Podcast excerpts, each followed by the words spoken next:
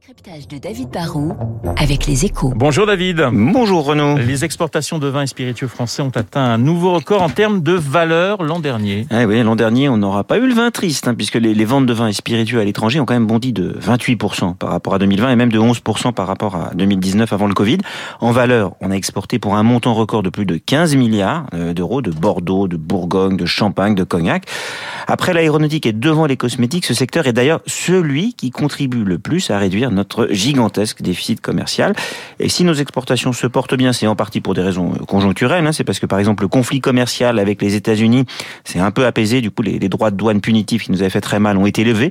Mais c'est aussi, franchement, parce que cette filière travaille bien. En quoi notre filière vin et spiritueux avance dans la bonne direction, David? La première chose très encourageante, c'est que nos exportations progressent bien plus vite en valeur qu'en volume. Hein. On est dans un rapport de 1 à 3. Or, dans toutes les industries ou services, la clé sur la durée pour le Made in France, c'est la premiumisation. Hein. On n'aura jamais les coûts de revient pour être les moins chers et jouer la carte des volumes pour se différencier, pour attirer le client, le conserver tout en étant capable de, de vendre plus cher que la concurrence pour dégager de meilleures marges qui permettent d'investir. Bah, il faut avoir de bons produits et une bonne image.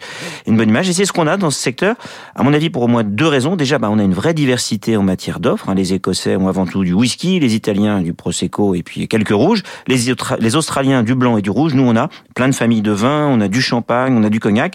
Et l'autre force de notre industrie, c'est qu'elle est structurée par de grands acteurs très professionnels comme Pernod Ricard, Moët Hennessy, Rémi Cointreau. Et ça, ça compte aussi. Est-ce qu'il y a quand même, David, des points de, de vigilance? Bien sûr, bah, il y a déjà le réchauffement climatique hein, qui est une vraie menace. Nos, nos concurrents en souffrent. Hein. En Australie, ils ont eu de la sécheresse. En Californie, des incendies. En Espagne, on assiste à une forme de désertification inquiétante. Et en France, on sait déjà que la récolte de l'an dernier a été très perturbée hein, par les aléas Dans le Beaujolais, par exemple, la vendange a été réduite de moitié par rapport à la moyenne des cinq dernières années.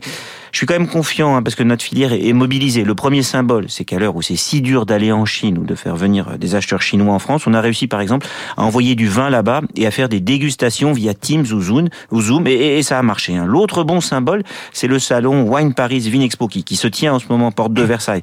Alors c'est pas pour être méprisant avec nos amis allemands, mais il n'y a aucune raison que le plus grand salon professionnel consacré au vin se tienne à Düsseldorf.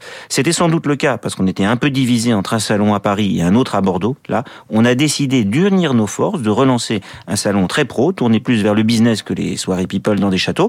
C'est peut-être moins glamour, mais Paris, c'est une capitale mondiale et il n'y a aucune raison que les plus grands acheteurs ne se précipitent pas ici. Et s'ils viennent, bah, on devrait réussir à leur vendre un peu plus de vin, même si, bien sûr, Renault, vous le savez, même au lendemain d'une victoire du PSG, le champagne et tout ça, c'est à consommer avec modération. Voilà, j'étais sûr que vous alliez mettre quelque part le, le Paris Saint-Germain. Merci David, David Barou et son décryptage. Dans quelques secondes, le journal.